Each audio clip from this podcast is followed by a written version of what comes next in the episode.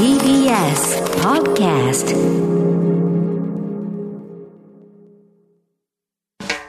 発信型ニュースプロジェクト荻上チキセッション発信型ニュースプロジェクト、荻上チキセッション。荻上チキと、南部ひろみが生放送でお送りしています。ここからは特集メインセッション。今日のテーマはこちらです。メインセッション取材報告モード。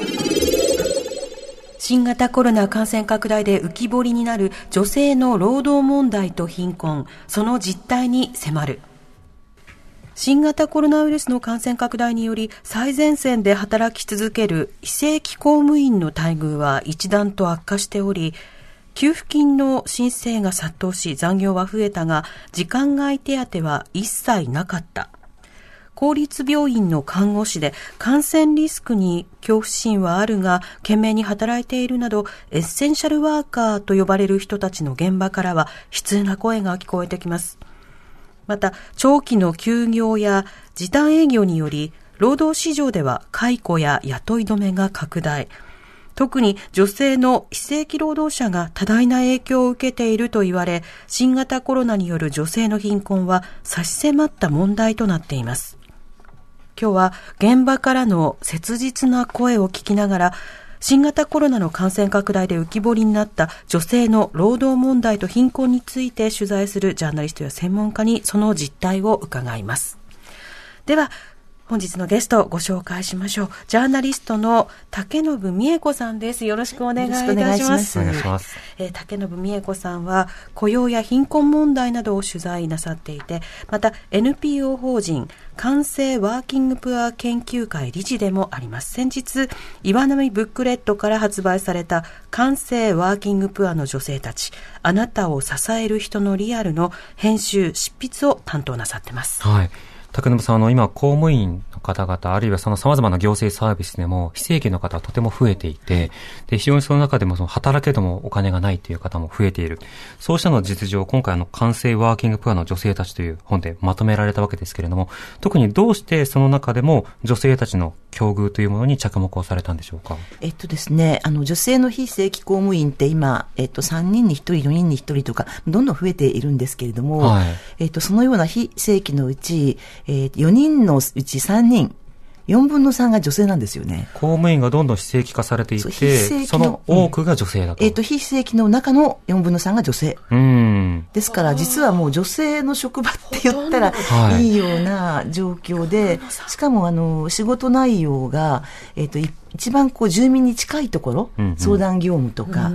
そういったこう、いあの、よえー公務の中でも、えっ、と、こう、決済で決済バチ決まりみたいな、そういうんじゃなくてですね、ええあの、住民が、えーそれが必要なんだって生活を支えてもらえるような、うん直に。ええええそういうところのものが非正規で、しかも女性。うん。だからこれは公務のあの、えー質から言ってもおかしいですし、ええそれからその完成ワーキングプアっていうのは、お上が作ったワーキングプアっていう意味で嫌がらせの意味もつかけ、えー入れてつけたんですね。まあ、人工的なというか、そうですね。政治的に作結局られたっていう。制度によって、えっ、と、食べられないような労働条件で、えっ、と、その、働く公務員を作っちゃったっていう意味で、そういうもののほとんどが女性であるというのはどうしてなのか、ってうんいう、そういう問題意識ですね。なるほど。はいだ。からそこを例えば、あの、多く、あの、雇わなくてはいけないのであれば、正規化することも必要だし、そうん待遇も改善することは必要だろうと。はい。で、しかも、あの、住民にとってはむ、むしろ大事なんですね。ええバチってハンコつくより、あ顔の見て、るそうです、そうねです。顔を見ている、支えてもらう方が大事で、そこがやっぱり常勤化して安定していて、ちゃんとしたことができるようになっていなければいけないのうんに、そうではない、ということですよね。特にこのコロナのね、状況で、例えば窓口に行って申請したりとか、相談したりとかっていう方、増えてると思うんですけれども、そうすると、やっぱり窓口の数も増えなくてはいけないところが、同じ人数で、しかも非正規の方々で、ちょっとあの、超過労働とか、一人当たりの案件をたくさん持ってもらって、なんとか賄ってるっていう、この状態は確かに改善が必要ですよね。はいうん。今日はあの、貧困の実情などもいろいろと、あの、ええ取材されているということで伺いたいと思います。よろしくお願いします。お願いいたします。そしてもうお一方、元公立女性関連施設職員の瀬山のり子さんです。よろしくお願いいたします。お願いします。お願いします。え瀬山のり子さんは元公立女性関連施設職員で、現在は複数の大学で非常勤講師としてジェンダー関連の授業を担当。えー竹信さんと共に完成ワーキングプアの女性たち、あなたを支える人のリアルの編集、執筆を担当されました。はい。瀬山さん、あの、現場で働いていらっしゃったこの女性関連施設、これは一体どういった施設なんでしょうか？はい。はい。女性関連施設っていうのは、あの、地方自治体が設置している行政機関で、うんあの、男女共同参画推進センターっていうふうに言われたり、まあ、女性センターっていう名称で設置されているところもあります。はい。まあ、いろんなあの、まあ、基本的に性別に基づく差別のない社会を作るっていうのが大きな目的で、まあ、そのための様々な講座や、まあ、その企画運営、あとは相談、えーあと市民活動の支援とか、うんうんまあ、非常に幅広い業務を担ってます。なるほど。確かに男女共同参画のセンターなどに行くと DV の相談とか、まあいろいろその給付の相談とか、そうしたもののポスターもいっぱい貼ってますよね。そうですね、うん情報提供っていうのもすごく大きな役割だと思います。あと DVD とか、あはいと図書室みたいなのがあって、そうですねうんはいジェンダー系の本がたくん。さん読めるっていうそうですね。ところもありますよね。はいであの、そこでもともと働いていらっしゃったということですけれども、その、現状、職場の状況というのはやはり非正規の方多かったですか？はい、そうですね。あの、非正規がとてもたくさん働いている職場でした。うんあの、常勤職員の方よりも非正規が多い、あの、職場で、え相談のまあ業務を担う人たちは、まあ、基本的に全て非正規でしたし、うんまあ、それ以外もあの講座の企画運営とか、まあ、一番具体的にあの運営に当たっているのは、まあ、非常勤職員、非正規職員という、まあ、そんな構造でした。うんはい。相談の内容もそうですし、例えば図書の選定も、まあもちろん関わるかもしれませんが、企画とか、はい。いろいろ、やっぱ専門的な知識、高度な知識が必要となったり、あるいはその、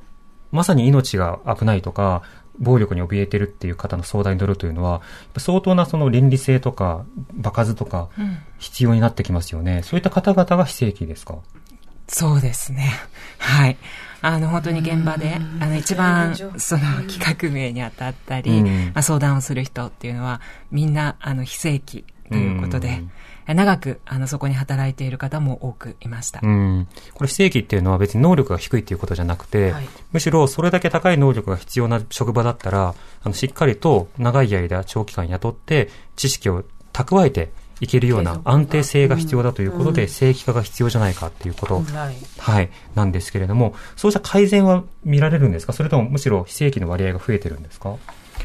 そうですね。あの、やっぱり公務員が正規になるっていうルートは非常に限られているので、うんまあ、非正規の人たちが、えーそこから、例えば正規職にステップアップしていくっていう道は、ほぼ実質的にはやはりないっていうふうに言っていいと思います。うん。まあ、あの一部自治体では経験職採用っていうのはまあ枠の中で、はい。あの非正規公務員の経験っていうのも加味して、まあ、それを受験受けられるよっていうところもあったりしますけれども、うんうん。あの正規になると結局は、まあ、あちこちの職場を移動する、まあ、いわゆるジェネラリストというか、はい。職内容を選べなくなってしまう。まあ、そのため、専門職として働きたい方は、逆に非正規しか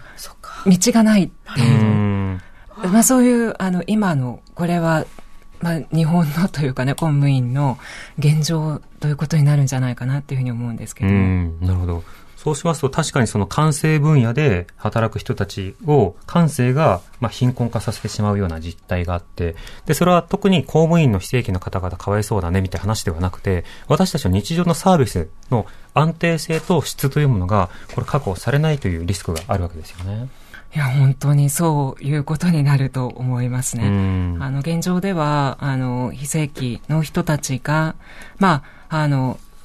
経験を積みながら、一生懸命やっていっても、まあ、それがある種報われないというか、まあ、ええそこから安定した、まあ、その専門職として、えーまあ、その仕事を追求していくっていう道がないっていう状況になっているので、うん。なので本当にそれは、えー利用者というかね、私たち一人一人の市民にとって、とても大きな危機的な状況だっていうふうに私自身は思ってます。うん。ツイッターでも例えばネスさん、大学職員さんやえ司書さんにも非正規が多いですよという書き込み。それから高木さん、ハローワークに行ったら役所の事務員の年度末までの期間限定のパートタイムの求人がありますというようなものもありました。でも、そのハローワークでも、またあの、これ非正規の職員の方が窓口でお仕事されてるんですよね。そうですね。うんはい。私たちのあの本の中にも登場してくださっているんですけれども、うん本当にハローワークでも、えー自分の職がこの先どうなるかわからないという状況の人が、え場合によって自分の職を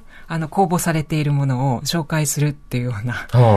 すごくこれっあて、自分を置き換えられるのかなみたいな。ということになりますよね。うん。そういうような、すごくおかしな状況が今起きてるっていうことです。なるほど。今言ったその行政の窓口の方々の仕事というのは、例えば、いろんな方の貧困相談や労働相談を受ける窓口でもあるわけですね。で、あの、竹信さん、この女性の労働や貧困問題というのはコロナ禍での影響、これいかがですか？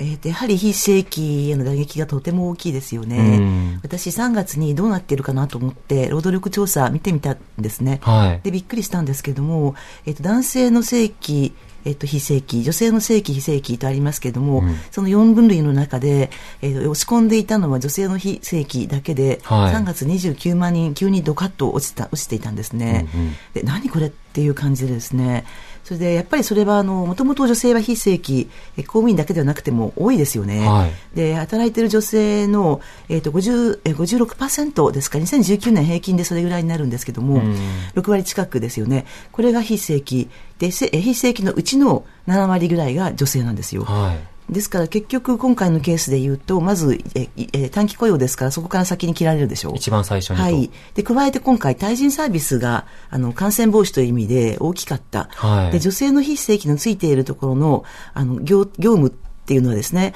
あの、産業分野で言うと、やはり、え宿泊、飲食、うんうんせ接客、まあ、医療福祉も、まあ、女性多いんですけど、はいそういうので言うと、対面サービスの、えっ、と、その、えー非正規、業界での非正規が多いですから、うん。コロナの特性である、その対人関係を切っていって合わないようにするとか、その、そこのところ両方で、非正規なのに対人サービスも切られるとうんいう二重で女性があの直撃されたと、そういうことだと思います。なるほど。はい。最初に失職リスクがあり、はいまた同時にその仕事上、今までよりもリスクのある仕事につけられているにもかかわらず、あの、変わらぬ給料で最前線で働かされて、うんでも新しい人は例えば雇ってもらえないとか、はい仕事が増えるっていう、二重三重の苦労が、はい。やってくるわけですね。ええだから切られちゃう人と、それから出てくれないと困ると言われてうん、えっ、と、最前線で働かされる。はい。で、そこに、あの、公務なんかもね、そうですと思いますけど、マスクの支給まで、正規と非正規で格差があったとか、はい、先にまず、初め足りなかったですよね、マスクが。はい足りなかったです。ので、初めの段階で、まず正規の人からマスクが渡って、うん。えー非正規には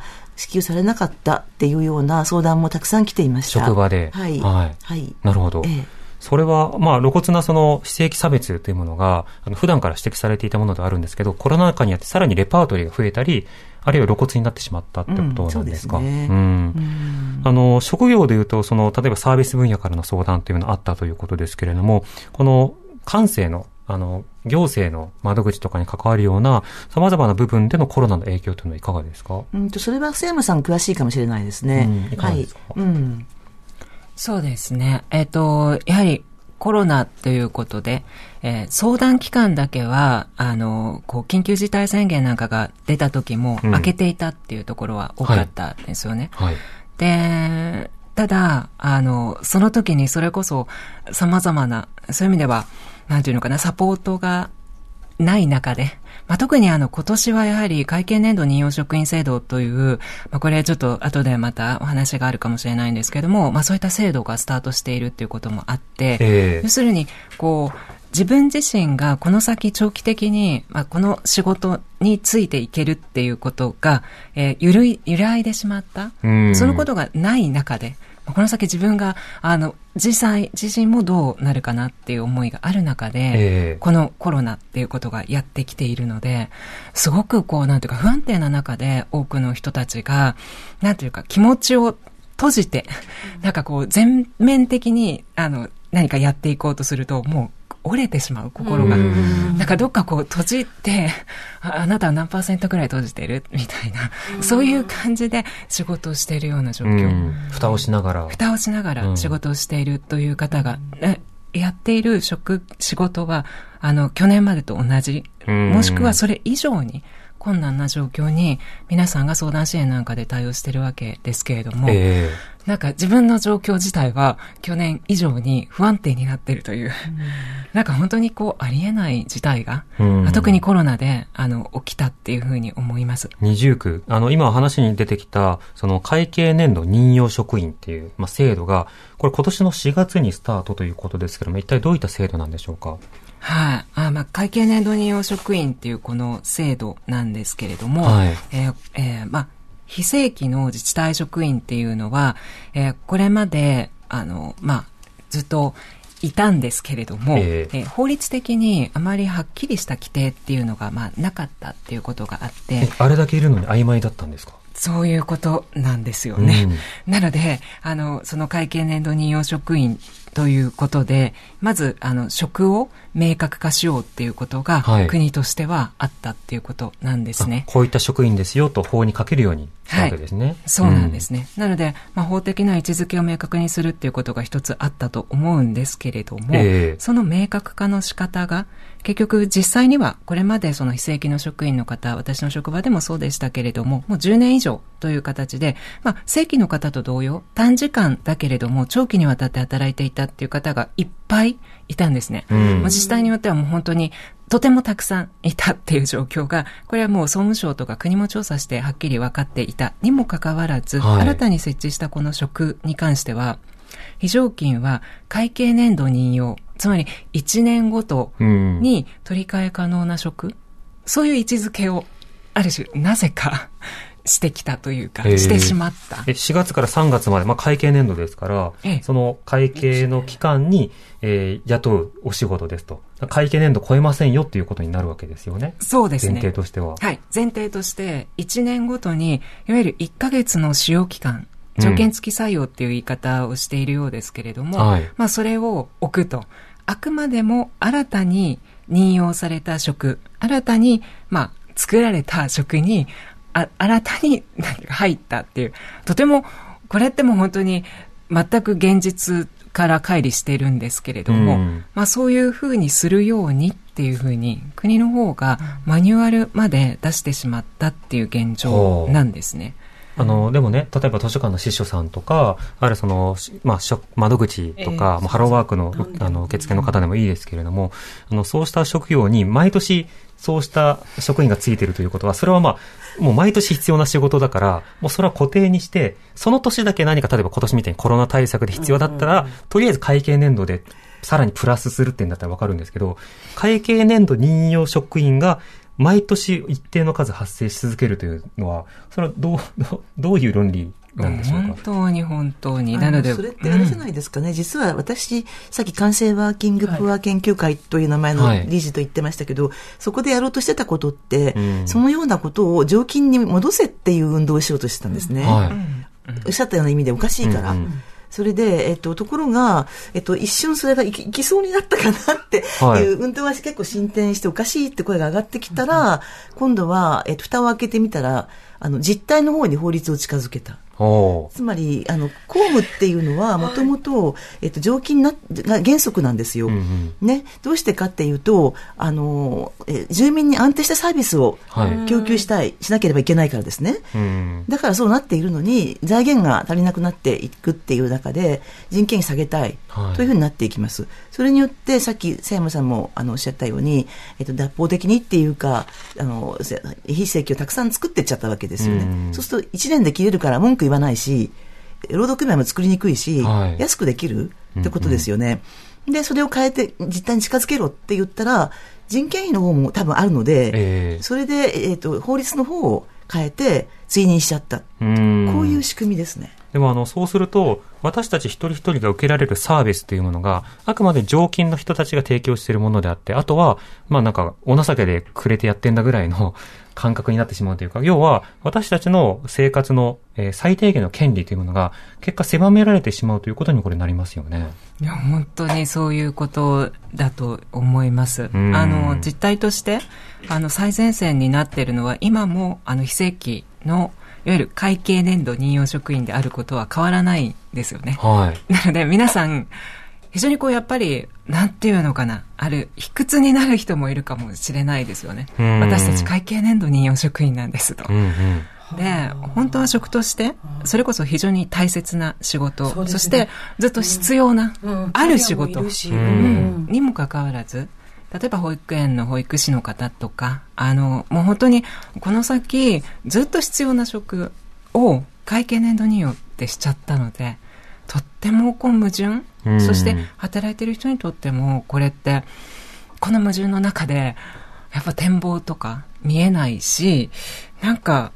うん、とても、とても辛い状況だ、だなっていうふうに思いますよね。この言葉が法的にこう規定されたことによって、例えば国会の議論なんかも、あの、公務員の人とか、大臣とかが、あの、非正規の公務員はっていうふうに言うのではなくて、その会計、会計年度任用職員というふうに言い換えながら多分野党の質問とかに答えるようになるわけですよね。そうすると、えっと、非正規公務員って聞くと、正規じゃない公務員っていう意味だから、じゃあ正規で安定した方がいいんじゃないかって話に割と直結するんですけど、あの、会計年度任用職員っていうふうに言い換えられてしまうと、問題がこう見えづらくなってしまって、あたかも別の職業を作ったかのような位置づけ。でも、やってることは先ほどから入れているように、私たちが窓口で出会うような職員の方々のお仕事が単に会計年度任用職員に置き換わっていくという、こういったことになるわけですよね。いや、本当にそうだと思いますう。んすごく、あの、おかしなことを法律が決めてしまったっていうことで、ええ逆に、あの、先ほど竹山さんもおっしゃったんですけども、はいこの法律や制度の側に、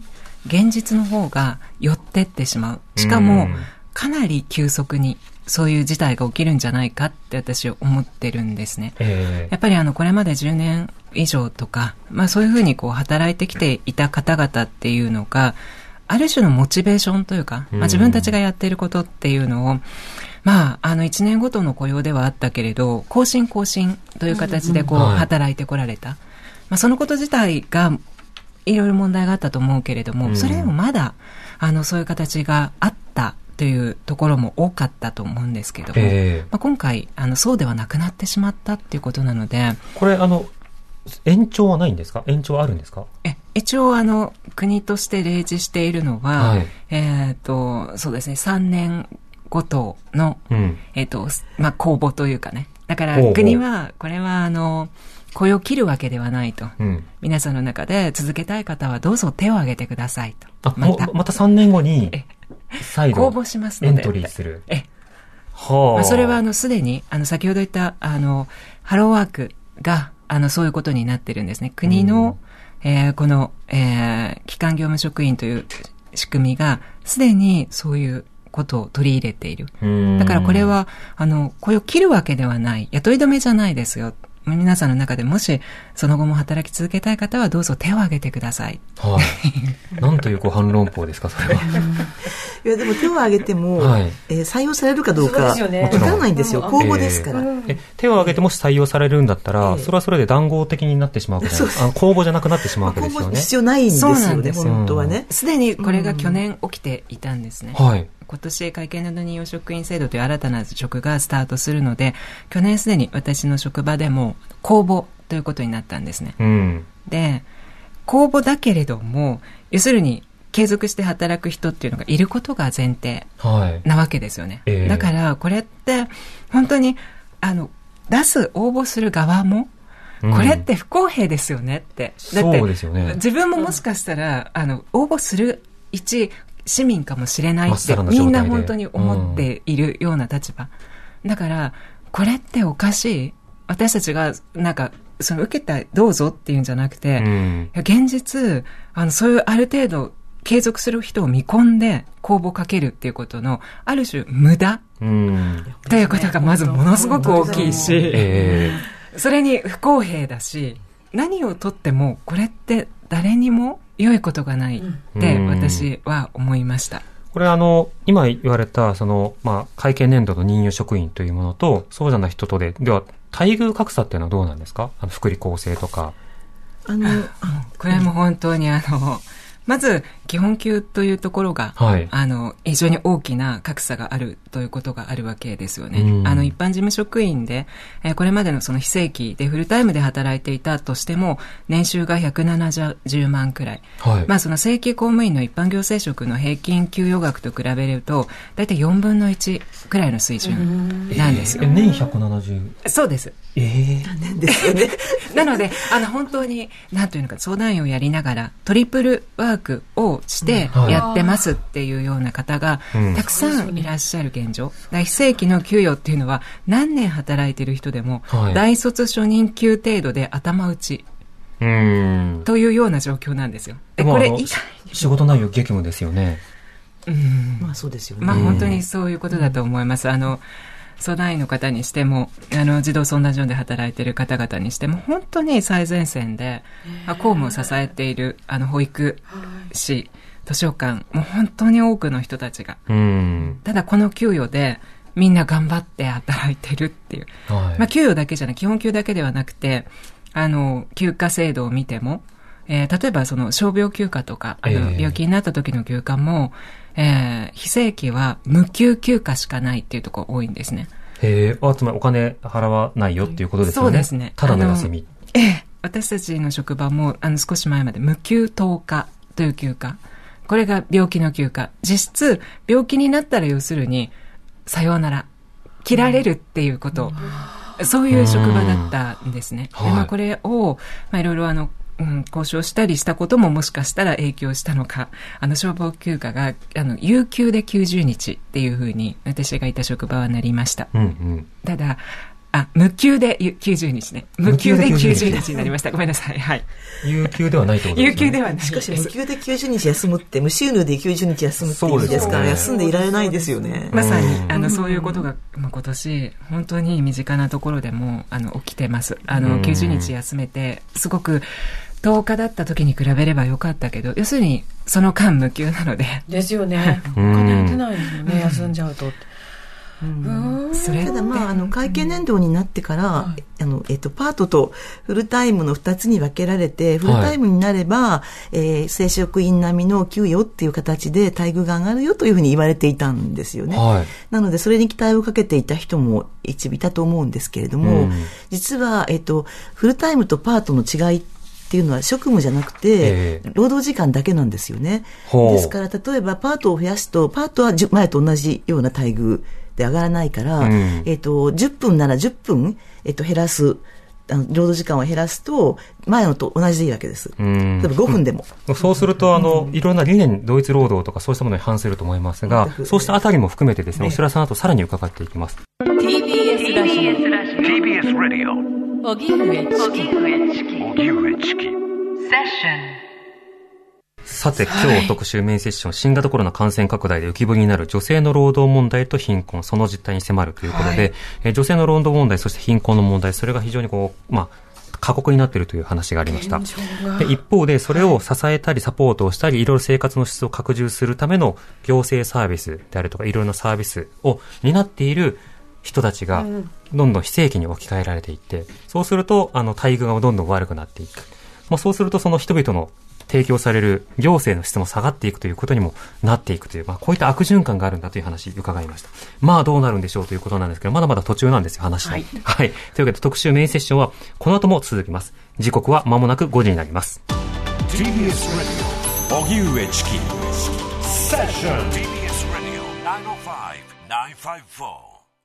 時刻は5時になりました。今日の特集メインセッションは新型コロナ感染拡大で浮き彫りになる女性の労働問題と貧困、その実態に迫る。スタジオには、えージャーナリストの竹信美恵子さん、元公立女性関連施設職員の瀬山典子さんをお迎えしています。引き続きよろしくお願いします。よろしくお願いします。さて、ここまでは主にその完成ワーキングプランの話を伺ってきたんですが、でもあの、そもそも、えー、様々な行政の、あの、窓口で働く方などの対応が、まあ、どんどん悪くなっているという話がありました。で、あの、これ、竹信さんに伺いたいんですけれども、なんでそこまで堅くなに、その、正規の職員にしないのかっていうことや、あるいはそうした職業に就く人が、なぜ女性が多いのか、このあたりはどうでしょうか？はい。あの、それはですね、やっぱり、まず財源ですよね。うん。で、どんどんその財源を絞っていこうという、そういうような形になっていってましたよね。はいあの小泉改革の時から、もうそういうことで、あの財政再建するから、なるべく福祉とか公務はさ、えー絞ってほしいと。うんで、その時にじゃあ誰を下げるかなんですね、問題はね。はい。で、その時に、社会的に抵抗がある人を下げると、反発がすごい。例えば高齢者の年金とか。えー、というか、男性の家族養ってる人の賃金下げるということの抵抗っていうのは、社会的にもやっぱり大きいと思うんです。んで、女性の場合は、もともと賃金が、水準が安いく抑えられていたという問題が民間ではもちろんずっと問題になってましたでしょ。はいなので、低くても、えー疑問に思う人が少なく、うん。で、しかも、えっ、と、あの、家族養ってないからいいんじゃないの？とか、はい。そういう言われ方をするわけですよね。うん。例えば、あの、ハローワークの人に私、どうやってクビにするの？あの、えーその、えー相談員とかの非正規の人を、えー雇い止めにするの？って聞いたら、はい。まあ、いろんなやり方があるけど、自分がいろいろ聞いた中では、あの、あんた旦那さんいるでしょ？って言われたっていうのが あります。つまり、夫がいるから仕事を失ってもなんとかなるでしょうっていうそういう言われ方をされているとか。他の例えばシングルの人だと、ええあの、クビになると大変だけども、あなたはまだマシな方だからとか。ええそうですね。でも、シングルの女性が免れているかというと、うん女の人って大丈夫だからみたいな、こう、錯覚ですよね。うん、うんよくわかんないですけど、女の人は大丈夫なわけないですよね。ないんですよ。うんだけど、なんとなくイメージとして、女の人には、なんかこう、えっ、と、夫がいたり、えっ、と、父親がいたりとか、親がいるとあか。親まで？だってそういう、あの、日本の家族ってそういう目つきで見られてきたと思いまあませんか、そうですね。家事手伝いとか言われてええるそうそう。だから実態の、の、あの、を見るっていうよりは、イメージを使って安くしてきたわけですよね、これまでね。はいええだからその結果、女性は安くてもまあ大丈夫だろうと、まあ住民、住民なんかもそう思ってるじゃないですか、自治体でうん。そうするとそこが安くてもあまり不思議に思思わないので、はあ下げやすい。で、それもう一つは、あの、人のお世話をするお仕事ってさっき申し上げましたよね。ええ相談をするとか。で、これは公務のすごく重要な部分なんですよね、本当はね。うんだけど、えっと、そういうのって、例えば保育士さんとか介護士さんとかで典型的ですけど、えっと、元は主婦が家の中でやっていた仕事でしょうとか。うん。最近はさすがに言わなくなったと思いますが、はい90年代ぐらいまで私実際聞いたことがあります。ん待遇交渉をしたら、人事課の人に、だって、えっと、保育士さんって、元はえー家の中であの主婦が無償でやっていた仕事でそんなに高い賃金は上げられませんよと言って、非正規の保育士の待遇改善を断られた。うん。そういうものがこう無意識に、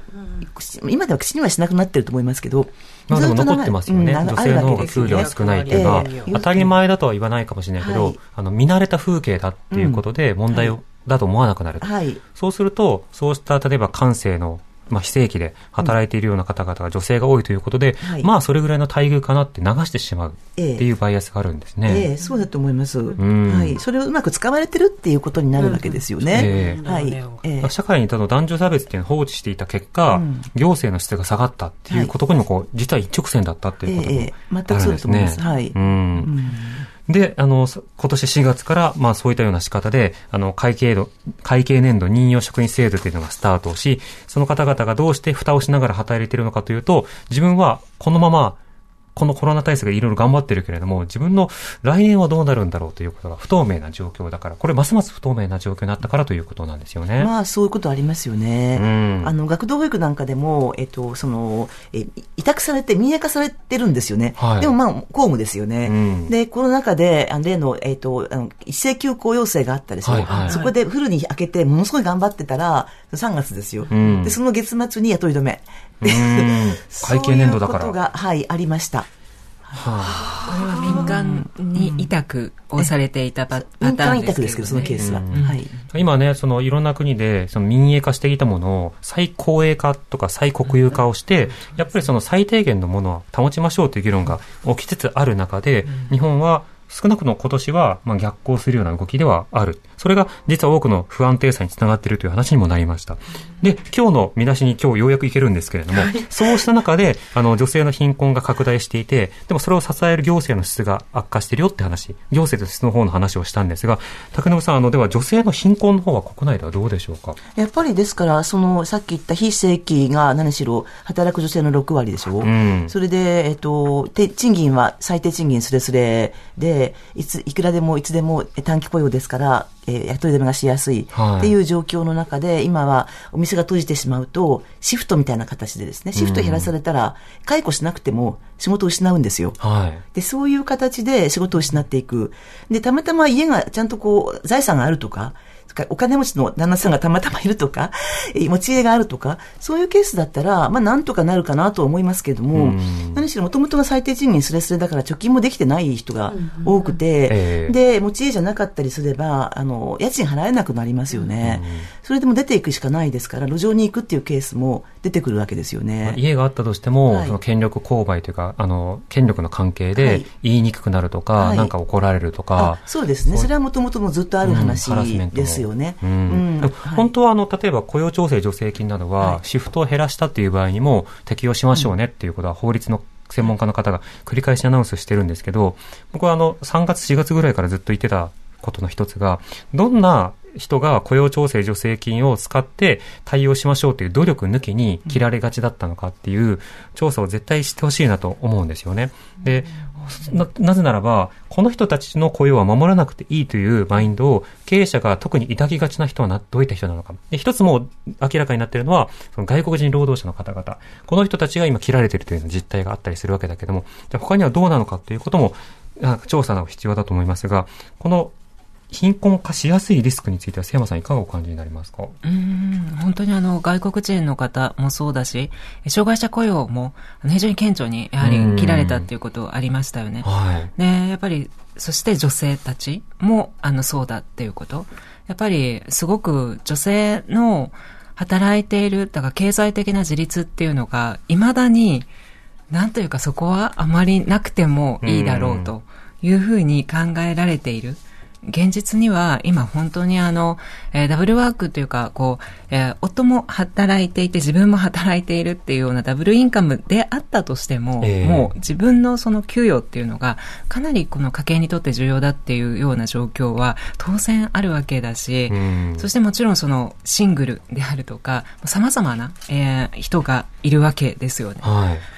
い。だから、あの、そういう状況っていうのに全くこの制度が追いついていないというか、えー現実にある多くのこう多様な生き方っていうか、うん。えーまあ同性パートナーとか、本当いろんな形で生きてる人がいる。だけれども、未だに、その、いわゆるこう、一家の稼ぎ主みたいな人がいて、そしてその補助的な稼ぎ手でいい女性がいて、まあそこについて不安定でも、こういう時は仕方がないみたいな形で切られていくっていうようなことが、はあやっぱり未だに、あの、起きてるということなのかなって。あの、国連だったかな？あの、先日ね、その各国のそのコロナ対策の支出財政のそのレポートを出して、その、飲食とか旅行とかそうしたところにはどの国も手厚くやってるんだけれども、その子供とか教育とか家庭に、あの、支出が圧倒的に足りないと。それが、あの、リスクの、あの、個別化をむしろ高めてしまってるっていう話があったんですが、確かにあの、雇用調整助成金とかいろんな話で、あの、働く人、なんとなく家父長制のものだと、男性向けのところとかは割とすぐ政策がいったけれども、じゃああの、子供を見るためのケアとか、そうしたようなところについてどう手当てしようかって話が後回しになっていった。で、各世帯へのその特別給付金も受け取る権利があるのは、受給権者は世帯主って日本だとなってたりしたじゃないですか。そうしたような、実はジェンダーの問題がこういったところにも浸透してるっていうことなんでまあ、すね。典型的なのが一斉休校要請ですよね、うん。だってあんなこと休校したら誰も見てくれないから、ワーキングマザーはすぐに困るっていうはい。想像力が働いていなかった。木曜の夜に言いましたもんね。ええあれね。突然だったんですよね、うん。でやわーっと騒いで、やっとそこに給付金とかなんかつけたっていうことですよね、助成金とかですね。はいええええ学童の話で言っても、はい。学童をどうするのかっていうことを問われてからええうん、ちょっと考えて発しますっていう格好になっていったので、はい。そういった想定がいろいろと抜けてるということは、やっぱり見えてる光景が共有されてない。で、それは、その、様々な非正規の実態がどうなのかっていう公務員の側の困難の話と、女性の就労が困難であるという風景。この両方ともが見えていないからこそ、二重三重に置き去りにされてしまうということですよね。瀬山さん、今後必要な議論ってどう感じられますか？そうですね。本当にあの、困難な人が困難な人によってサポートされるというか、サポートされ得ないっていうこの現状を、やっぱもっと多くの人たちとまず共有したいっていうこと。特に公務がこういった会計年度任用職員というような、はい、非常にこう欺瞞的なやはり制度っていうのを制度化してしまうことの問題ってすごく大きいと思ってて、うん、なので、あの、こういった、やっぱ今、少なくともその民間でも無期化という流れがあったり、えー、まあ、そういうこう、ことがある中で、なぜ公務が、あの、そういう、そういう、例えば短時間正社員制度とか、まあ、そういうふうな今私たちが必要なその公務のあり方って何だろうっていう、そこを現実に沿って、ちゃんとこう見つめるというかね、それなくして、やっぱり私たちの社会っていうか、そこが持たない、崩れていってしまうっていうことを私はすごく、あの、本当に危惧してます。うん私たちがある種そのサービスが提供されないものだみたいな感覚に慣れてしまうことも、こういったチェックを遅らせてしまうような点にはなるかなと思います。メールをいただきました。ラジオネームももっこさんです。ありがとうございます。女性の貧困。これはもう日本独自の、それこそ今の政府の人たちの言う理想の家庭、家族から発してますよね。女性の収入を主たる収入の扱いではなく、重たる収入の扱いのまま変わってないんですよね。結局女性は家事の合間にパートで家庭に支障のない範囲で働くという思考のまま。女性の一人暮らし、結婚しないとかは想定されていない。それこそ、寿退社とか子供ができたら仕事を辞めるみたいな発想のまま現状に即してないからでしょう。うんさらに後退している面もあるかもしれません。竹沼さん、今後必要な議論いかがでしょうか？はい、あの生活している、働いている人たち、そういう人たちの実態に合わせた、あのさっき調査っておっしゃってましたけど、そのような制度を作るようにしていかなきゃいけないってことですよね。はい、で今回、慌てて休業保障とかあの、はい、やったでしょ、はい、非正規にも認めると、これ、もともとあっておかしくなかったのにやらなかったわけですよ。なので、今度やったことをできたじゃないかと言って継続させる。それから外国人もそうですけど、外国人はどうせ帰ればいいからって言うけど、帰れないからみんな今困っているわけで、貧困化してる、大変な目に遭ってますよね。借金抱えて、借金抱えてるし、日本でもひどい目に遭って、はい、ひどい目に遭ってる。なので、女性が夫がいるからっていうのと、外国人は帰ればいいじゃないかっていうのは、両方とも実態を全く見てない。私たちもっと人の実態を見て政策を作れっていうふうに声を上げていく必要があると思います。多分その家があるじゃないかとか国があるじゃないかっていうのはその相手を黙らせて複雑な現状に手当てをする責任をその手放すための言葉ですよね。ね本当にそれが解決策だと思って言ってる人はもしかしたらより少なくなるのかもしれないと。ただそれではやっぱり困難ですよ。目の前にいる人たちが貧困になって亡くなっていきますよ。ご飯も食べられなくなりますよ。じゃあ子供はどうするんですか？その人たちはどうするんですか？ということを問い返していくことが必要になりますよね。ちなみにこの会計年度任用職員の制度、今年4月からスタートということですけれども、国会の議論は瀬山さんどうだったんでしょうか？うん、国会でもあの一定議論があったと思うんですけれども、うん、えー、やっぱり公務員のあの現状とか実態っていうことについての調査も、はい、必ずしも十分でなかったっていうことがあるし、まあ、国会議員も含めて、そういったその非正規が公務を支えてるっていうこと、まあ、そこに立った上での議論っていうのがあったというふうには私は考えてないです。うんこの非正規職員が増えてるじゃないかっていう論点足しみたいなものは国会でいくつかあったりしたわけですが、具体的にそこに予算がついたり、正規が進むということは起きていないわけですよね。うんうん、このあたりやっぱりその国会に議員を送っている私たち、まあ、投票している私たちが、はい、まあ、問題意識というものをね、竹信さん、共有することが必要になりそうですよね。うん、まあ、そうですね。本当は何やってるのか見てほしいと思います。あの、本当に基幹労働者なんですよ、今。はい、非正規とか会計年度とか言ってるけど、うんうん、常勤の基幹労働者なんですから、やってることは、えー、ということですよね。そうですね、えー、その窓口の対応してくれてる人が半年後にはいないかもしれない、うん、自分の引き継ぎをしてくれないかもしれない、そはい、そこにすら人がいなくなって、自分の相談に乗ってくれる人がそもそも弱まってしまうかもしれない。いや、もう困るのはあんたらでって言いたくなる気持ちですよね。みんなっていうことですよね。は い、本当に。うん。それがコロナ禍で浮き彫りになっているという、はい、まずは現状共有。今日は NPO 法人完成ワーキングプア研究会理事を務める竹信美恵子さん、元公立女性関連施設職員の瀬山紀子さんにお話を伺いました。お二人ともありがとうございました。ありがとうございました。ありがとうございました。荻上チキセッション TBS Radio 905 954